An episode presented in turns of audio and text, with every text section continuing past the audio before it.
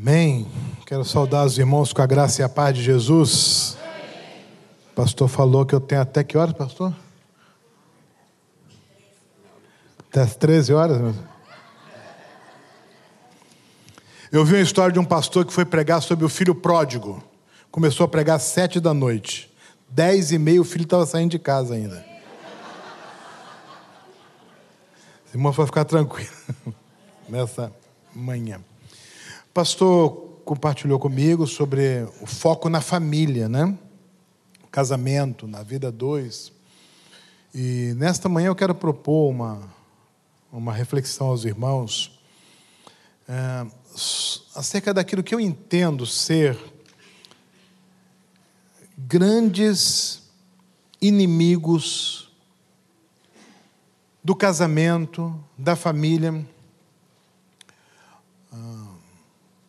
da vida a dois de um modo especial, grandes inimigos dos relacionamentos, à luz da minha experiência pastoral, é, do meu aconselhamento com casais, da minha leitura, da minha observação, em termos práticos, em termos é, bem objetivos, que eu percebo têm estado presentes é, na vida de muitas pessoas e, por isso, prejudicado os casamentos e comprometido as famílias. Comprometido do ponto de vista emocional, psicológico, comprometido do ponto de vista estrutural, como família, como núcleo, comprometido do ponto de vista espiritual, e tem sido esses inimigos responsáveis pela destruição de famílias, preste atenção nisso, inclusive destruição de famílias cujos casamentos não acabaram do ponto de vista social, mas já acabaram do ponto de vista emocional e espiritual. Há casais que, embora juntos, estão separados. Embora morando debaixo do mesmo teto, já não estão mais no mesmo quarto. Embora apresentando-se socialmente como casal, já não o são mais emocional e espiritualmente.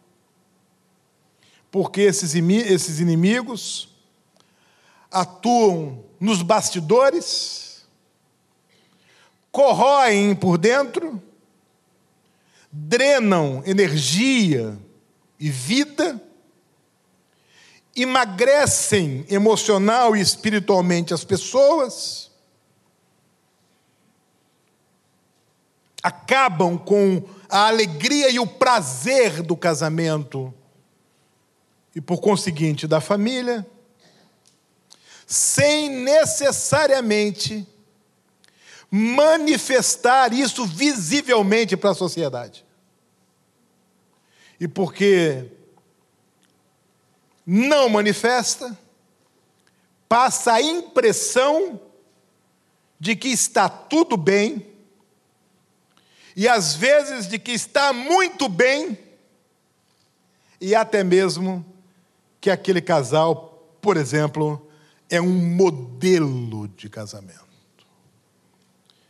Mas quem conhece por dentro, quem sabe a realidade interna, testemunha que as coisas não são bem assim. Um autor clássico da nossa literatura escreveu um poema que através do qual ele tentou traduzir isso. Num dos versos ele diz assim que se a máscara que esconde a dor que mora na alma e destrói toda a ilusão que nasce, tudo que punge. Quanta gente que inveja, ora nos causa, então piedade nos causasse. Quanta gente que ri, talvez consigo, guarde um atroz, recôndito inimigo, qual invisível chaga cancerosa. Quanta gente que ri, talvez exista, cuja aventura única consista em parecer aos outros venturosa. É só fachada, é só aparência, é só maquiagem.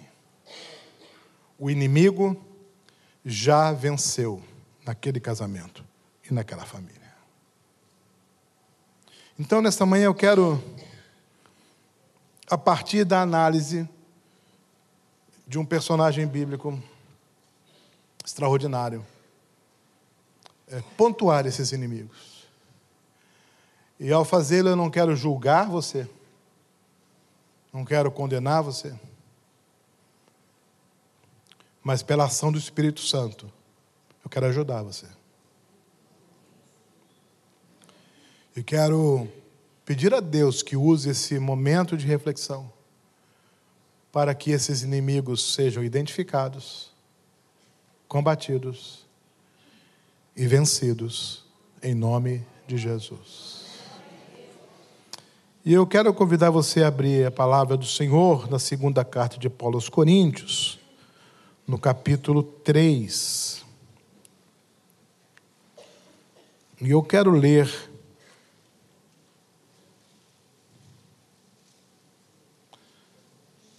a partir do versículo 12. Segunda de Paulo aos Coríntios, capítulo 3, a partir do versículo 12, os irmãos podem permanecer assentados como estão, mas por gentileza abram suas Bíblias e acompanhem a leitura que eu farei do texto. Segunda de Paulo aos Coríntios, capítulo 3, a partir do versículo 12. Tendo, pois, tal esperança, servimos-nos de muita ousadia no falar. E não somos como Moisés, que punha véu sobre a face, para que os filhos de Israel não atentassem na terminação do que se desvanecia. Mas os sentidos deles se embotaram, pois até o dia de hoje, quando fazem a leitura da antiga aliança, o mesmo véu permanece, não lhe sendo revelado que em Cristo é removido. Mas até hoje, quando é lido Moisés, o véu está posto sobre o coração deles. Quando, porém, algum deles se converte ao Senhor, o véu se lhe é retirado. Ora, o Senhor é o Espírito, e onde está o Espírito do Senhor, aí há liberdade. E todos nós, com o rosto desvendado, contemplando como por espelho a glória do Senhor, somos transformados de glória em glória na Sua própria imagem, como pelo Senhor o Espírito. Que Deus abençoe o nosso coração, a leitura da Sua palavra. Moisés foi, sem dúvida alguma,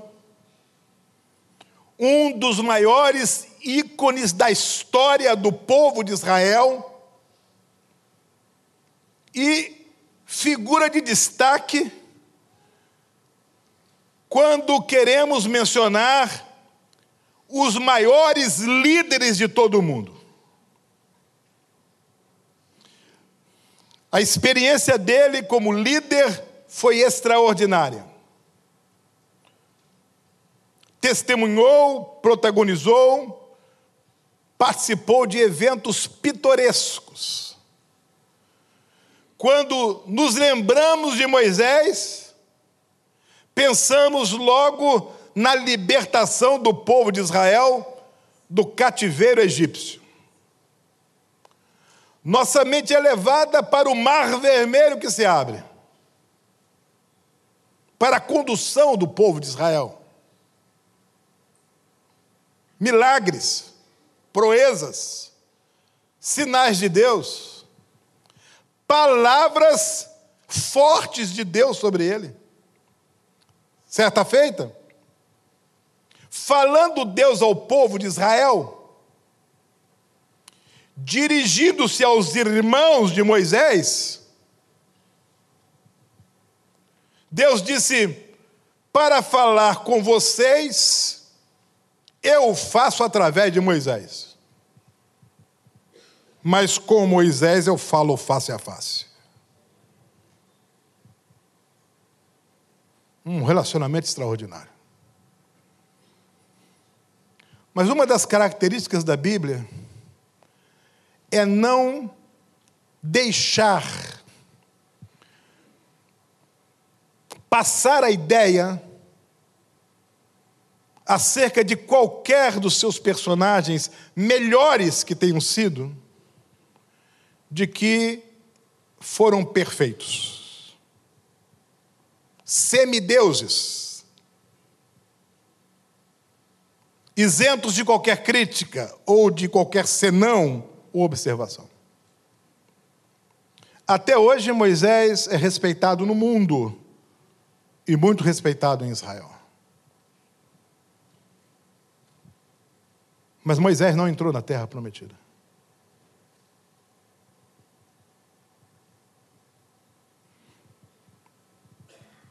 E Paulo com muita ousadia, escreve aos Coríntios uma frase que possivelmente nenhum judeu tivesse coragem de escrever ou falar. Paulo diz assim, como lemos: não somos como Moisés. Em outras palavras, Moisés não é o nosso modelo. Não imitamos Moisés. Somos diferentes de Moisés. Com uma conotação evidente de que não ser como Moisés é melhor do que se fosse como ele. Ou, num português claro, Graças a Deus que não somos como Moisés. Por que, que Paulo fala isso?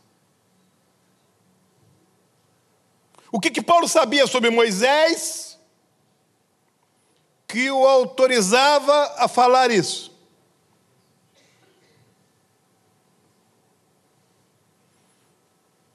Por que tanta ousadia? O que teria feito Moisés de ruim, que o que ele fez de bom não nos autorizaria ou autorizaria Paulo a relevar. É um Moisés pouco conhecido, meus irmãos, mas verdadeiro. Não foi à toa que Paulo escreveu isso. Como também não foi à toa que Deus não permitiu entrar na terra prometida como líder. Deus o permitiu sonhar com a terra prometida. Deus o permitiu ensinar sobre a terra prometida. Deus o permitiu formar gerações na esperança da terra prometida e Deus o permitiu liderar o povo. Mas Deus não permitiu colocar o pé humano dele lá. Não foi à toa. E é exatamente o estudo da Bíblia que nos revela o que há nesse outro lado de Moisés. E é exatamente o que há nesse outro lado que se conecta com a temática da família e do casamento.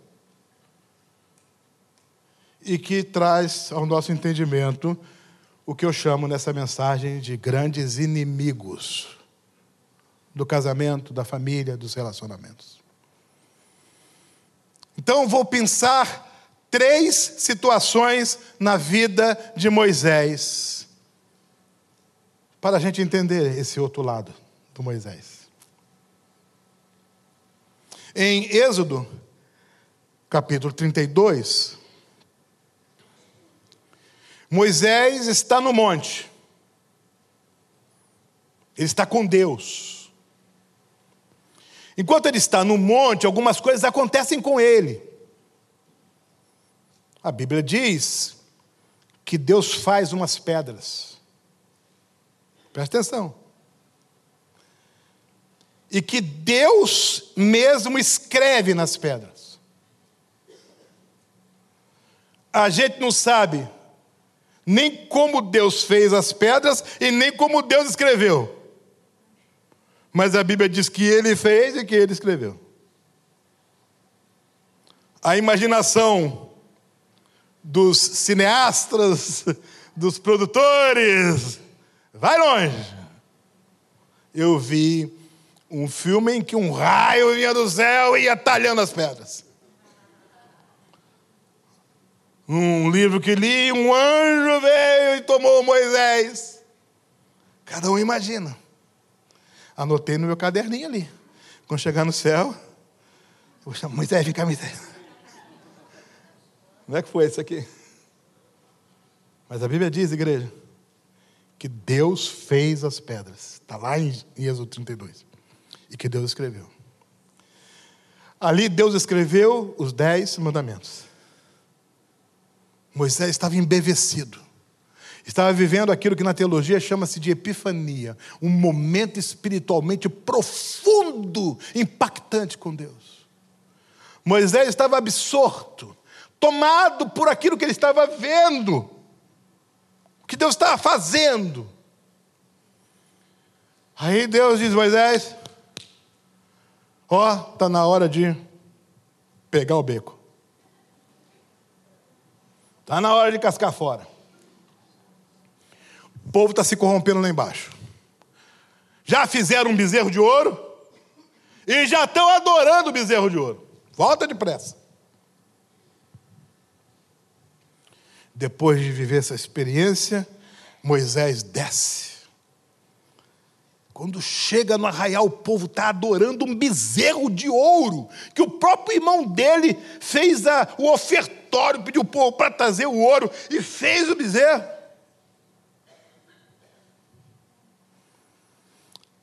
A Bíblia diz em Êxodo 32 que Moisés ficou irado. Pegou aquelas tábuas e quebrou. Por que, que ele quebrou? Deus mandou quebrar? E por que, que ele está virado? Era alguma novidade para ele? Deus já não tinha dito para ele lá em cima que o que o povo estava fazendo? Ele já não sabia? Ele acabou de viver uma epifania com Deus e já estava irado. Ele acabou de sair do culto e no estacionamento já está virado.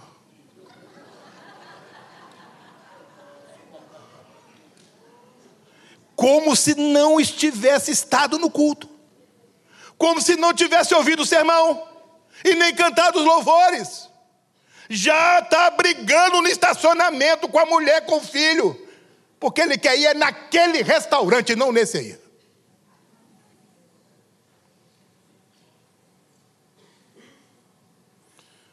Por que, que Moisés está virado? Não era por causa do bezerro? É porque Arão roubou a cena dele. E ele quebra as tábuas da lei. Deus colocou na mão dele a ferramenta para ele ensinar o povo a resolver o problema da idolatria. E ele quebra a ferramenta. Deus não gostou disso. Mas ele quebrou as tábuas da lei porque estava cheio de ira. Primeiro inimigo do casamento, da família, ira. Coisa pouca, coisa pequena e vem um soco na mesa. Uma agressão contra o filho. Uma palavra dura contra o cônjuge. Uma coisinha à toa. O ser humano é capaz de se irar por quase nada. Uma vez eu, eu cheguei na cantina da igreja, tinha dois irmãos irados um contra o outro. Os olhos estavam esbugalhados, as faces vermelhas, o punho armado. O que é que está acontecendo aqui? O que está acontecendo, pastor? É que só tinha um guardanapo. E ele serviu o pastel com guardanapo para ele e sem guardanapo meu filho. Não estava brigando por causa do pastel, não, era por causa do guardanapo. Pastel tinha para os dois. Só não tinha o guardanapo. E eles estavam às vias de partirem um para cima do outro, porque o cara da cantina não teve a sabedoria de rasgar o guardanapo no meio, dar metade para cada um. É claro que não foi por causa do guardanapo. São situações na vida que essas pessoas vão acumulando e chega uma hora elas explodem em cima de quem as ama e de quem elas amam. A ira tem acabado com relacionamentos, com casamento, porque a ira é irracional, a ira não é lógica, ela é emocional. A pessoa não tem um motivo, não tem uma razão, mas já está irado. E a ira é a antessala da violência, da agressão. E quando a ira se desdobra na violência e na agressão, a ira deixa marcas nas pessoas visíveis, físicas, além das profundas marcas emocionais e psicológicas. A gente conversa com os casais. Deus está abençoando. Parece que está tudo bem. O que está vendo com vocês? E quando eles começam a falar, é bilis, é ódio, é raiva. Mas eles tomam um banho, lavam o rosto e vão para o culto. E no culto está tudo bem. Eles até levantam a mão na hora do louvor.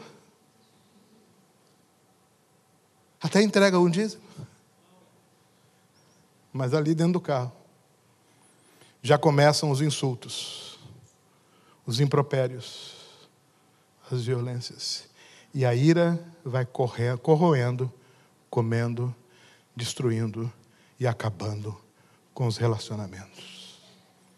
A ira vai condenando pessoas à solidão, porque não há quem suporte viver a vida inteira ao lado de uma pessoa irada, que tem todas as razões para amar, para acariciar, para carinhar, para sorrir, mas a ira toma conta da alma. Pode ler livro de autoajuda, pode fazer promessa para tudo quanto é santo, pode subir as escadarias da penha de joelho, pode fazer romaria, porque a ira não é algo que se estabelece no exterior, ela está lá na alma, lá no coração, lá na mente, e não é algo que se sustenta por, pela lógica e pela razão, é algo que caminha na avenida das emoções. E porque você disse aquela palavra, que feriu, a ferida já foi causada. E agora o ferido tem que passar por um processo de sublimação e de restauração. Ele passa a primeira vez, ele passa a segunda vez, ele passa a terceira vez. E chega um dia que as suas forças foram tão drenadas que ele não tem mais de onde tirar forças para suportar a ira. E a ira migra para o outro, que não era irado e passa a ser também. E a ira migra para os filhos, que não eram e passam a ser também. Porque a ira é contagiosa. E a única maneira de vencer a ira é o poder do Espírito Santo é o irado se dobrar, se enxergar como irado, se revoltar contra ele mesmo e dizer: Senhor, eu não aguento mais, tenha misericórdia da minha vida. E o Espírito Santo de Deus entra em ação, assume a liderança, e a santidade de Deus cura a ira. Então talvez eu esteja falando nesta manhã para maridos irados, ou mulheres iradas, ou filhos irados. E você já sabe que a ira já tem ceifado amigos, subtraído pessoas, acabado com o relacionamento. E você já sabe que a qualidade do seu casamento já não é a mesma por causa dos seus olhos condenadores, dos seus dentes rangendo e das palavras que você fala no secreto com o seu cônjuge, que você jamais as repetiria em público, mas que ferem por causa da ira. O arremesso daquelas tábuas ao chão destruiu as tábuas que Deus fez, a ira de Moisés. Em Êxodo 32, nós temos um Moisés irado e Paulo diz aos Coríntios: Nós não somos como Moisés. Porque para nós buscamos a excelência do amor, que é mais importante que os dons espirituais.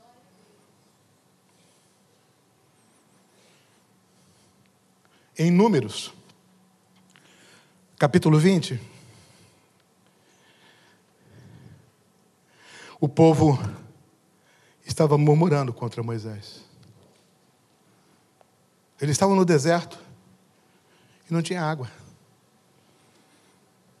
E o povo diz assim: Foi para isso que você não tirou do Egito? Para a gente morrer de fome ou de sede no deserto? Nós não temos água, Moisés. Que papelão, Moisés!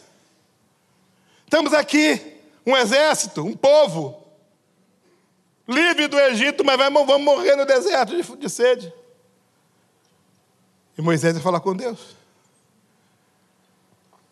Senhor, a chapa está esquentando para mim aqui. O povo está revoltado. Não tem água.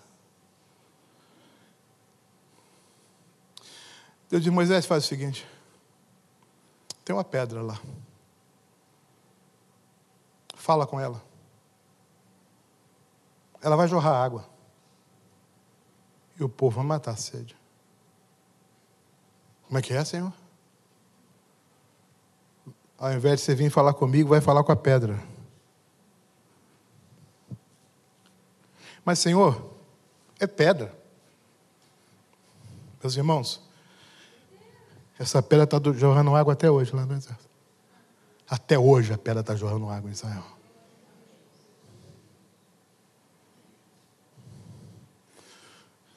Quer dizer que se eu falar com a, com a rocha vai ter água? Vai ter água. Aí Moisés saiu fortalecido. Opa, peraí. Me fez lembrar quando eu era garoto na escola. Na minha época de menino, o rapaz mais forte falava com você assim: vou te pegar depois da aula. Quem viveu a infância em grupo escolar sabe o que é isso. Briga. Um dia eu cheguei na escola lá, brincando, chegou um garoto e falou assim: Lécio, Eu te pego hoje depois da aula. Nunca quis que a aula demorasse para acabar. Eu já sabia que eu ia apanhar feio. Mas eu não sei por que cargas d'água. Naquele dia, depois você vai no Google aí, quem é jovem, procura o que é isso, tá? Eu tinha esquecido a minha tabuada em casa. Não vou explicar, depois você procura lá. É muito difícil explicar hoje o que é, que é tabuada. A minha mãe percebeu que eu tinha esquecido a tabuada em casa, mandou meu irmão levar para mim na escola. Meu irmão estava servindo exército. Aí a, a professora falou: Lécio, seu irmão está aí. Veio trazer a tabuada. Fala para ele que eu só vou pegar a tabuada no final da aula. Mas e a aula? Não, eu só vou precisar da tabuada no final da aula. Fala para ele. Saí da aula, meu irmão estava sentado lá, falando, não estou entendendo nada, vai precisar da tabuada final da aula. Não, a tabuada podia ter antes, mas você eu preciso agora. O que, que houve? Tem um cara forte aí, disse que vai me pegar agora. Fica tranquilo, vai embora. Não diga para ninguém que sou seu irmão, não. Vai lá. Eu cheguei o cara estava lá. Eu cheguei e falei com você, é você que disse que ia me pegar aqui. Né?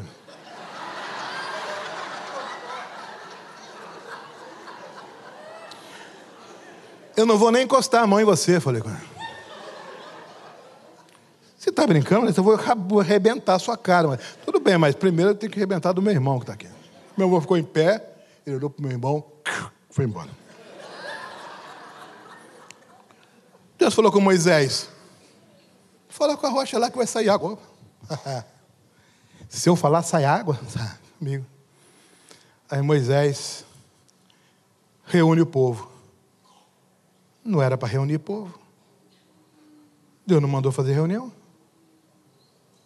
Deus mandou falar com a rocha. Meus irmãos, no versículo 10 de Êxodo 20.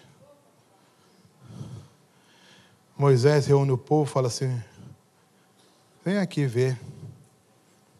Porque nós faremos sair água da rocha. Nós? Você vai fazer sair água da rocha, Moisés? Moisés pega a glória de Deus e traz para ele.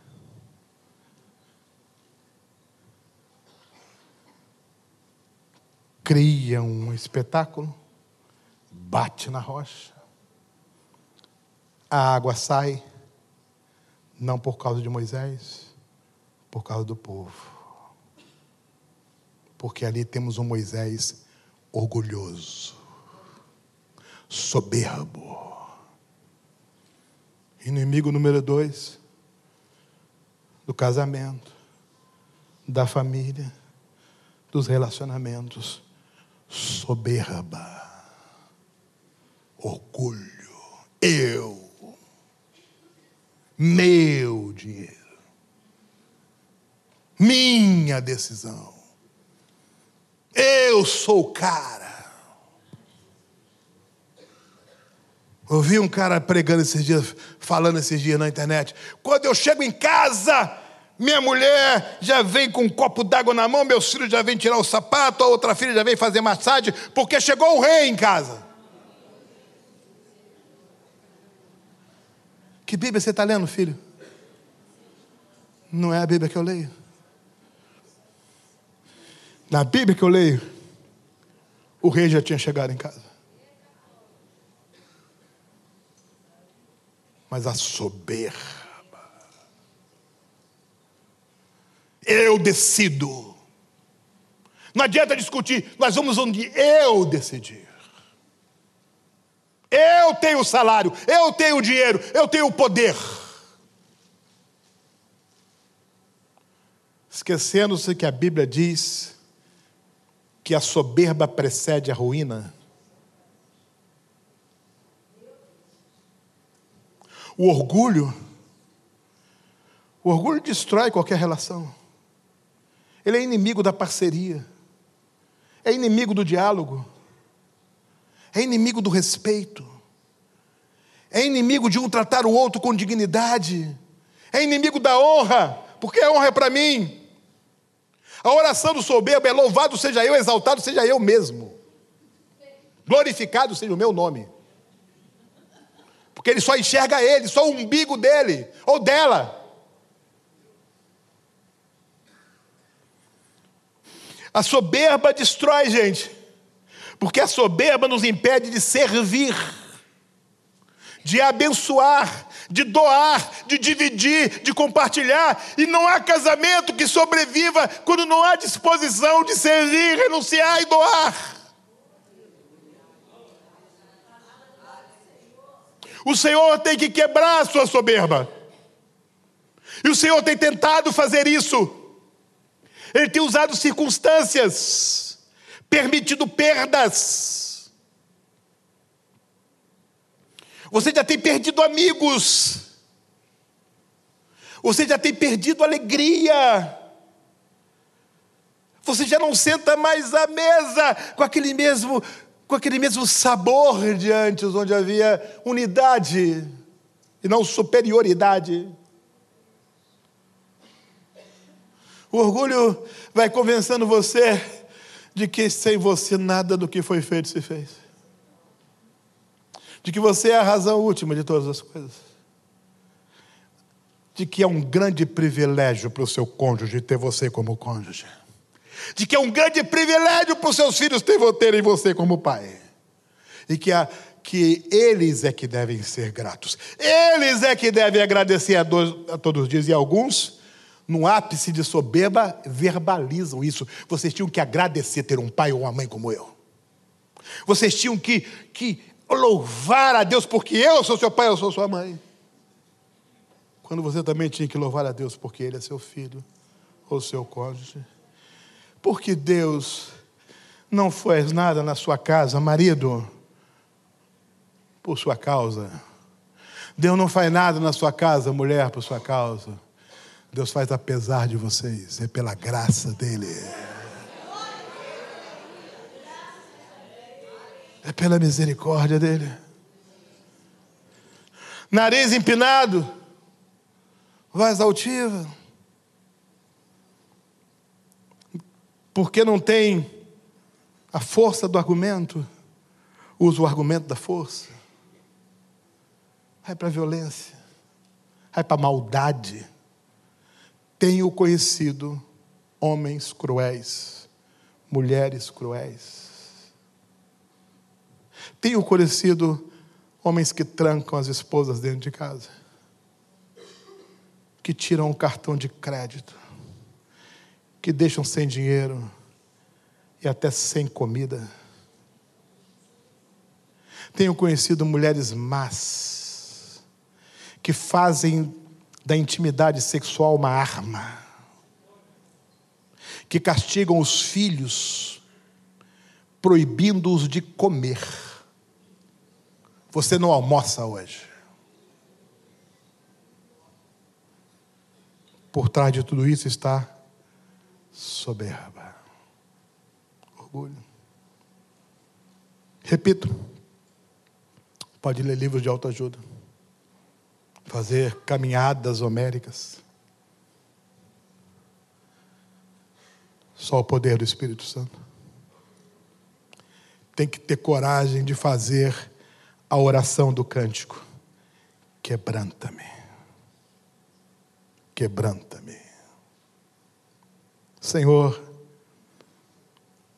se você é soberbo, se você é soberba, diante do espelho, diga: Senhor, eu tenho sido soberbo, mas eu preciso mudar. Quebranta-me. Eu fui pastor de uma igreja.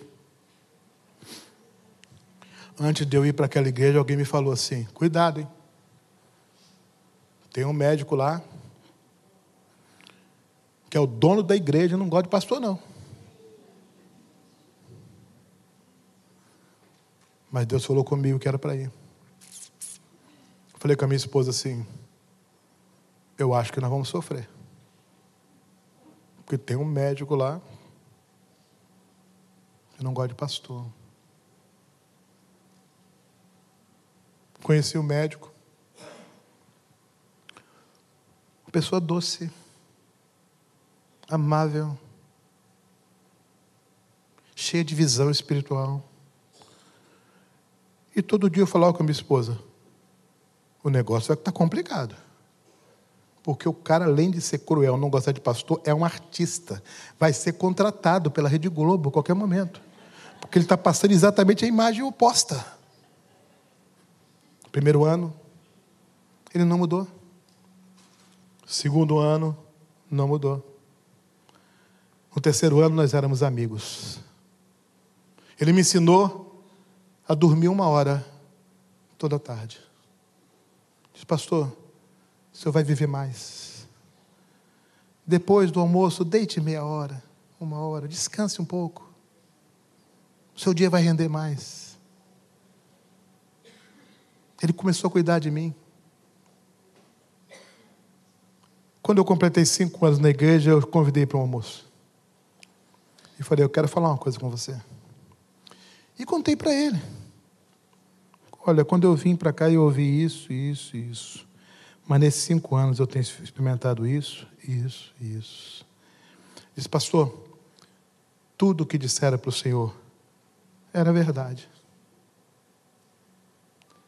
Durante muitos anos na minha vida eu fui um soberbo orgulhoso, um déspota. Eu era tesoureiro, segurava o salário do pastor 15 dias, 20 dias. No dia de pagar eu viajava. Só para ele atrasar o pagamento dele, para ele ir embora. Mas aí minha filha se casou e me deu o meu netinho. E meu netinho tinha um aninho de idade. Eles foram fazer uma viagem. E na volta, uma terrível tempestade na estrada, os barrancos vieram abaixo. Levaram a, a tempestade os barrancos levaram o carro do, do meu genro com a minha filha, com o meu netinho. Quando a minha filha olhou, o netinho não estava mais nos braços dela. E nunca mais encontramos meu netinho. Quando eu soube a notícia, eu entrei no meu quarto. Eu não queria mais sair do meu quarto.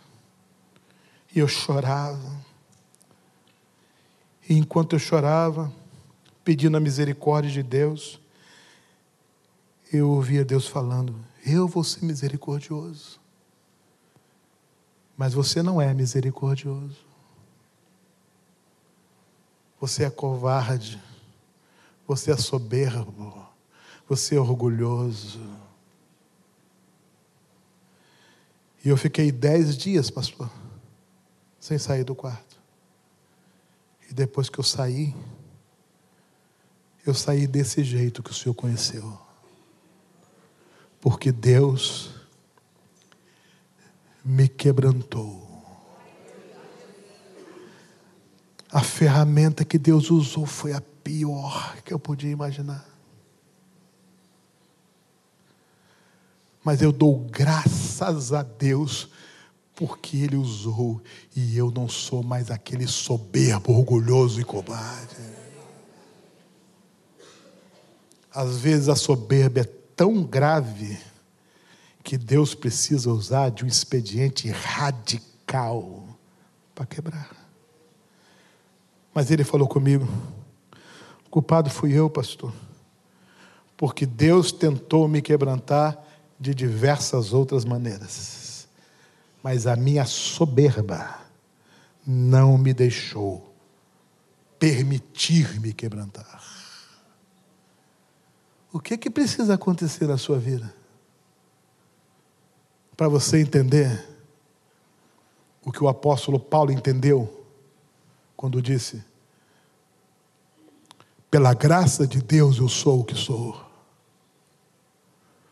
Para você entender que você é o que é, tem o que tem, está onde está, por causa da graça de Deus e apesar de você. O que precisa acontecer na sua vida para você entender que mulher, filho, marido, família são pessoas que Deus colocou na nossa vida porque Ele nos ama. Não é porque elas precisam da gente, é porque nós precisamos delas.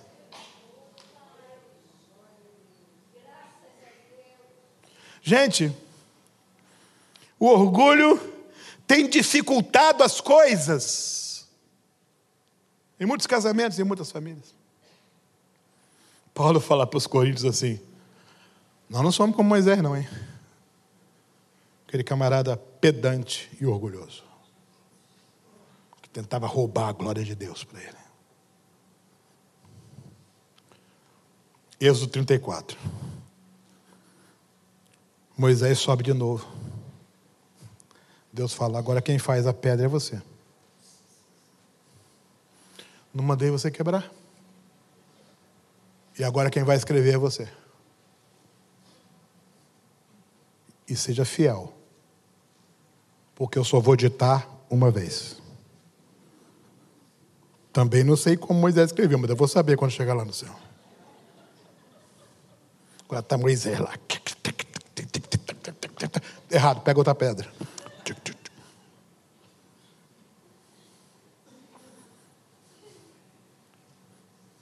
Moisés desce do monte.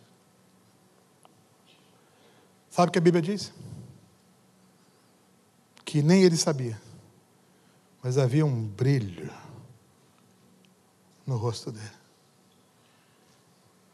Ele não sabia, mas as pessoas viam. Ô Moisés, o que, que houve? Tem um brilho aí no seu rosto. Que brilho? Tem um brilho aí. Moisés, tem um brilho aí. Ele acabou de descer do monte, Deus colocou um brilho. E as pessoas amavam Moisés e respeitavam ainda mais, porque tinha um brilho de Deus na face dele. Meus irmãos, Deus deu esse brilho para ele. Aí Moisés inventa um véu. Que véu é esse, Moisés? Não mandei eu colocar véu. Meus irmãos, a gente vai estudando a Bíblia para descobrir esse negócio desse véu. Você fecha o Antigo Testamento e não descobre. Mas Paulo foi usado pelo Espírito Santo para nos explicar. É que Moisés, quando percebeu que aquele brilho estava desvanecendo, ele coloca o véu, diz Paulo, para que os filhos de Israel não percebessem que o brilho estava acabando. É um Moisés muito diferente. Se em Êxodo 20, 32, nós temos um Moisés irado, e se em Números 20, nós temos um Moisés orgulhoso, em Êxodo 34, nós temos um Moisés manipulador, enganador, mentiroso, enganando o povo com o véu. Sabe o que é manipular? Você fazer as coisas saírem do jeito que você quer? Você arrumar um jeito de ter todo mundo no seu controle, na sua mão. De arrumar um jeito de tudo ser exatamente como você determina e como você quer, porque você é a pessoa que manda ali. A manipulação é instrumento de tortura, de domínio. Terceiro inimigo do casamento, da família, dos relacionamentos, manipulação, quando um quer manipular o outro, usar o outro para os seus benefícios. Usar o outro, usar a outra. Homens manipuladores, que tratam suas mulheres como objeto, como instrumento para o seu prazer. Não importa as vontades dela, o que importa são as suas vontades. E você manipula. Sou eu que pago as contas. como se Deus não tivesse dado uma auxiliadora, mas uma servidora. Pais que manipulam os filhos. Alguns exageradamente. Ao invés de chamarem os filhos à cooperação, os chamam à escravidão. Mulheres manipuladoras sabendo-se amadas, desejadas, usam desses expedientes para oferirem o que querem, como querem, do jeito que querem. Manipulação. Sabe qual é o grande problema da manipulação? O grande problema da manipulação é quando o manipulado descobre que está sendo manipulado. Aí ele se sente a pior pessoa do mundo. Porque ele percebe que tudo que ele recebeu não foi por amor, que tudo que ele deu não foi recebido como amor, que tudo que ele fez não foi por alegria, que tudo que fizeram por ele foi por interesse, ele se sente uma coisa, ele se sente um, algo desprezível, ele entra num poço fundo, ele pede seu amor próprio, ele pede suas referências de bem-estar emocional. Sabe por quê? Porque está anos e anos e anos sendo manipulado, usado. E uma pessoa pode ficar anos sendo manipulada sem perceber, mas não consegue ficar nem um dia mais, depois que percebe. Depois que, que se olha no espelho e sente vergonha de, de si mesma. Como que eu não vi? Como que eu pensei que eu não percebi antes? Como que eu permiti isso? E agora tudo está revelado, tudo está desnudo. E ele olha para quem o manipulava com asco, com nojo. E não consegue se perdoar por ter confiado, por ter acreditado e por ter amado. Talvez a maior dor do ser humano seja o arrependimento por ter amado. A manipulação acaba com tudo. Manipulação condena o manipulador à solidão, ao abandono, ao ponto de estar hospitalizado e ninguém visitá-lo, ao ponto de estar carente, necessitado e a ajuda chegar mas a pessoa que ajudou não chega. Ao ponto de muitas vezes acabar com a própria vida. Porque o dia que o manipulador se descobre farsante, impostor, o diabo manipula isso para destruí-lo porque o diabo é o manipulador mor do universo. Tudo que ele faz o tempo todo é tentar nos manipular. Quando eu me torno manipulador, eu reproduzo Satanás no meu casamento e na minha família. Porque a verdade do Evangelho não é escravizante, é libertadora não é manipuladora, é respeitadora. Não é na força, mas é na paz. Pelo amor eu renuncio, pelo amor eu sirvo, pelo amor eu esqueço de mim mesmo, porque eu acredito no amor. Numa igreja que pastoreei um um rapaz estava internado na, na UTI do hospital, em coma, já por sete, oito meses. Oito meses em coma. E eu ia até o hospital, várias vezes eu ia ao hospital, mas eu não podia estar perto dele. Tinha que vê-lo através de um vidro. Todas as vezes que eu ia, a esposa dele estava lá. E o médico um dia me chamou e disse: Pastor, fale com ela. Ela vem todo dia aqui, pastor. Ele está em coma. A gente tenta falar com ela que quando ele der algum sinal a gente avisa ela. Mas ela está aqui todo dia. Tente dissuadi-la. É cansativo para ela. É penoso para ela.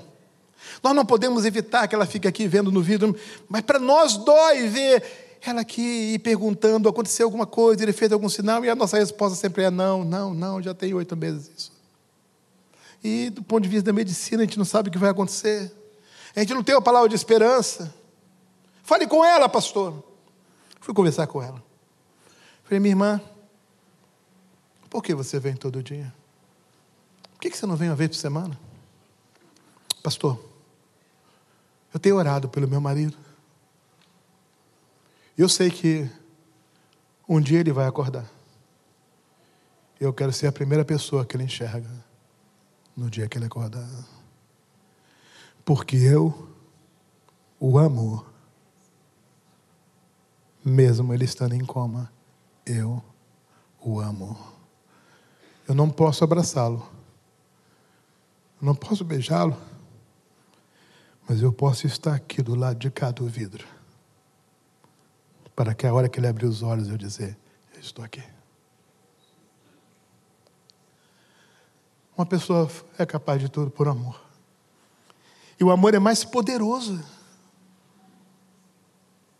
é mais eficiente, é mais duradouro do que a manipulação. A manipulação é fake, porque você sabe que conseguiu aquilo, porque você manipulou.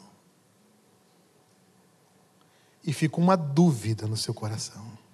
Se eu não manipulasse, a pessoa faria isso? Você nunca vai saber. Porque você é um manipulador. A manipulação vai acabar com o seu casamento. Vai acabar com a sua família. Se o poder do Espírito Santo não alcançar o seu coração. E sabe o que, que o Espírito Santo faz? O Espírito Santo pega o manipulador e o transforma numa pessoa dependente de Deus, usada por Deus e serva de Deus. Mas ele precisa olhar no espelho e enxergar o manipulador, enxergar o impostor, enxergar alguém que confia tão pouco em si mesmo, tão pouco nos seus próprios sentimentos e tão pouco nas pessoas que Deus coloca ao seu redor que ele tem que agir sempre pela manipulação. Se você é um marido, marido manipulador, nesta manhã,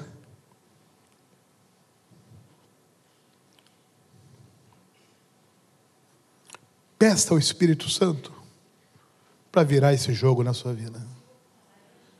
Se você é uma mulher manipuladora, arrependa-se hoje. Peça a Deus para mudar isso. Para o seu bem, para o bem do seu casamento, para o bem da sua família. Nós estamos falando de casamento, preste atenção nisso. Quando o irado de Êxodo 32 se casa com o soberbo de Números 20, nasce o manipulador de Êxodo 34. Porque todo manipulador é irado e é soberbo. De tal forma que há quem diga que a manipulação é o terceiro degrau da entidade destruidora das pessoas. É o máximo. Mas sabe qual é a boa nova? é que Paulo, escrevendo para os Coríntios, diz assim: Mas quando, porém, algum deles se converte ao Senhor, o véu lhe é retirado. Pastor, com a sua licença.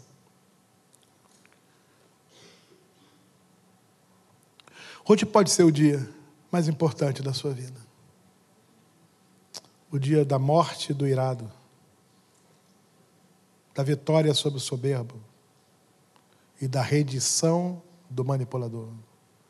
O dia da vitória de Cristo na sua vida. Se você tem sido vítima de ira, de soberba e de manipulação, hoje pode ser o dia da sua libertação. O Senhor tem poder para isso. Eu queria que você baixasse sua cabeça. E eu faço esse apelo com tanta humildade. Repito, não é para julgar você, não é para condenar você, mas é pra, pela ação do Espírito Santo. Igreja, o Senhor está nesse lugar. Ele está presente para curar. Mas ira, soberba e manipulação exige uma atitude de rendição para que haja cura. É simples assim, se você se render, o Senhor cura você. Se você se render, o Senhor liberta você. Se você se render, o Senhor muda você. Se você se render, o Senhor transforma você. Se você se render, o Senhor glorifica o nome dEle na sua vida. Eu quero fazer dois pedidos a você nesta manhã, para todos vocês. Primeiro é que onde você está, que você fique em pé. Todo mundo fique em pé. Toda a igreja fique em pé. E continue a oração. E o segundo pedido é o seguinte: se você deseja ser curado da ira, da soberba ou da manipulação, preste atenção nisso. Ou se você precisa ser liberto do irado, do soberbo e da manipulação, do manipulador. Pastor, eu olho no espelho, eu enxergo um marido irado, uma mulher irada, um filho irado. Eu enxergo um soberbo, uma soberba. Eu olho no espelho, pastor, eu, e eu consigo enxergar um manipulador. Mas eu quero ser curado. Eu só preciso que você deixe o seu lugar e venha aqui à frente, confiando no poder de Deus, pela ação do Espírito Santo. Só isso. É só deixar ele vir aqui. Pastor, eu preciso de cura. Meu cônjuge tem suportado tanta coisa, pastor, mas hoje eu quero ser curado. Vem aqui para frente. Meus filhos, pastor, têm suportado tanta coisa. Eu preciso mudar. Eu preciso mudar. Sou eu, sou eu que preciso mudar. Saia do seu lugar e vem aqui. Saia do seu lugar e venha aqui. O Espírito Santo de Deus tem cura para você. Apenas vem aqui.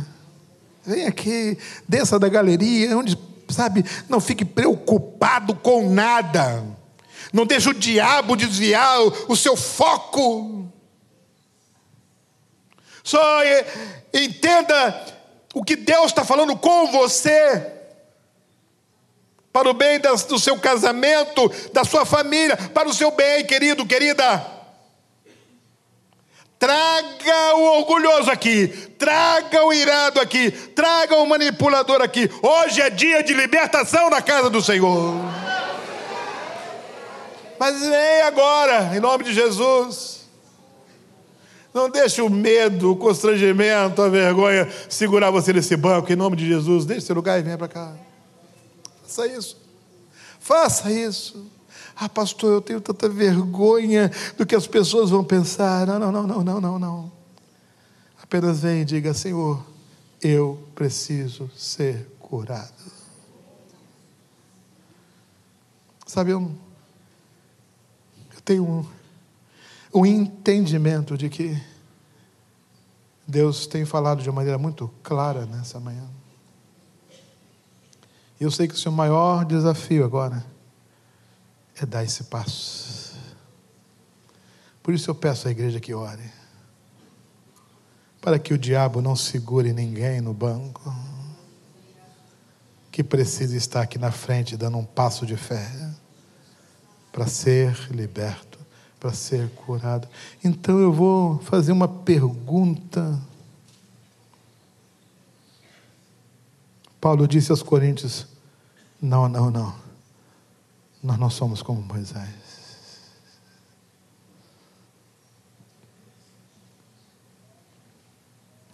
Eu vou perguntar pela última vez. Você pode acreditar que minha pergunta está cheia de amor, porque eu sei que o Espírito Santo pode curar. Não importa quem você seja, querido, querida. Se você precisa de cura, pastor, eu preciso de cura. Deixe o seu lugar e vem aqui para frente.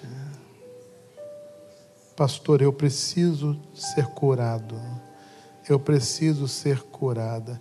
Quem sabe você esteja ao lado do seu cônjuge e você sabe que ele precisa ser curado. Diga, querido, não perca essa oportunidade. O Senhor pode curar você. Talvez você esteja perto do seu pai, da sua mãe. Diga, pai, mãe, eu vou com você lá para frente. Você precisa de cura.